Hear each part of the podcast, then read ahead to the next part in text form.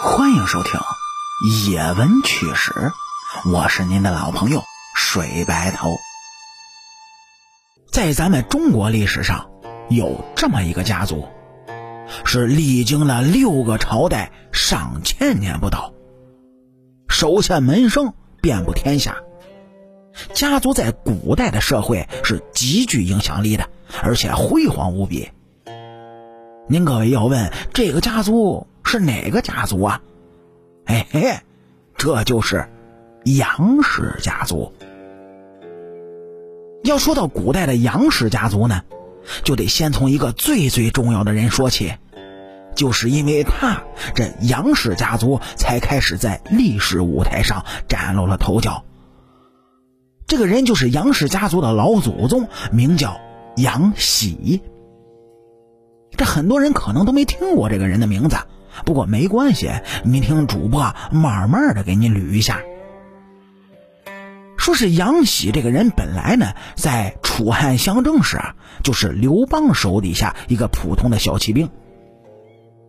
他的想法呢，其实很简单，只是想以后打完仗，天下太平了，退役回家之后呢，能有个一亩三分地儿，再娶个媳妇儿，生个娃，了此一生。那就完美了。可杨喜做梦都没想到的是，可以改变他以及整个家族命运的机会，就这么巧模样的来了。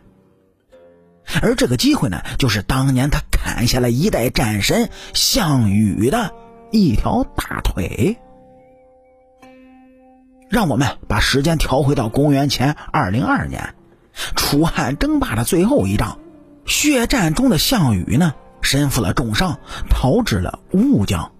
他看着身后的汉军，就说道：“刘邦重金悬赏，要我的人头，今天便成全了你们。”说罢，便挥剑自刎。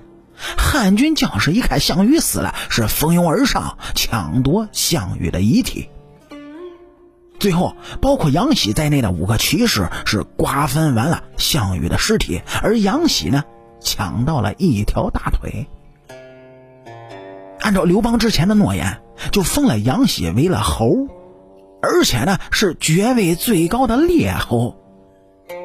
杨喜就这么的身份一路飙升，从此以后是过上了显赫的生活，也被载入史册当中。杨喜被封侯之后呢，也许是因为基因遗传的好，也许是因为他老人家比较注重对后人的教育。反正从他开始，这杨氏家族就开始发达了，诞生了一批又一批在社会上举足轻重的大能人。到西汉时期啊，到了杨喜的曾孙这一代，就出了一个非常了不起的能人，名叫杨敞。他官至丞相，还担任过御史大夫等高级的官职，而他呢，也是杨氏一族在中国历史上的。第一个宰相。另外值得一说的是，杨敞的岳父那也是当时的一个大人物，他就是写了《史记》的司马迁。据记载，从杨敞开始，西汉杨家一二品的高官就多达了十几个，而且个个的都被皇帝封了侯。当时朝廷上下有很多杨家的子孙。等西汉灭了，到了东汉的时候，杨氏家族呢又来了个高潮。这下是从杨震开始，他是东汉的名臣，官拜司徒、太尉等高级的官职。那时候的杨震呢，可是超级大名士，在社会上享有极高的声誉，被誉为关西孔子。而杨震后人中又连续的出了三个太尉，四世三公的杨氏家族盛极一时。咱们再把时间往后说，等到了魏晋南北朝时期呢，这个时候的杨家虽然那种史诗级的人物比较少了，但是很多杨家人在朝廷当官，门生更是遍布了天下。到南北朝的末期，重点来了，杨家出了两位皇帝。这两位皇帝在现代来说，那都是非常有名气的人，那就是隋文帝杨坚和隋炀帝杨广，这父子两个虽然隋朝只存在了短短三十八年，统治时间并不长，但是历史影响却是十分深远的。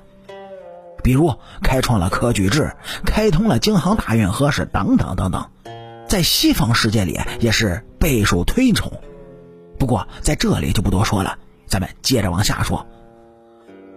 隋灭唐立，我们都知道唐朝呢那是李氏家族的天下。但是杨家血脉依旧流淌在皇室之中，因为当时李家和杨家都有婚姻关系，有很深的历史渊源，所以杨氏家族的地位呢依旧显赫。据这史书记载，杨氏家族在唐朝当宰相的就多达十一个人。随着历史长河的流淌，从西汉杨喜被封了侯，到隋朝时期达到顶峰，再到唐朝灭亡后慢慢的式微，一个家族能辉煌了那么多年，这除了山东孔家之外，估计也难以找出第二个。想必作为老祖宗的杨喜，要是知道后代能有这么猛，估计那嘴呀都能给笑歪了。那么您各位身边有姓杨的朋友吗？可以把这段发给他听听，告诉他原来他的老祖先是那么的牛逼。好啦，感谢您各位在收听故事的同时呢，能够帮主播点赞、评论、转发和订阅，特别是订阅，伸出您各位富贵发财的小手，右上角订阅的小按钮点一下，这样主播更新的速度才会越来越快。我是您的老朋友水白头，野闻趣事。精彩，下期继续。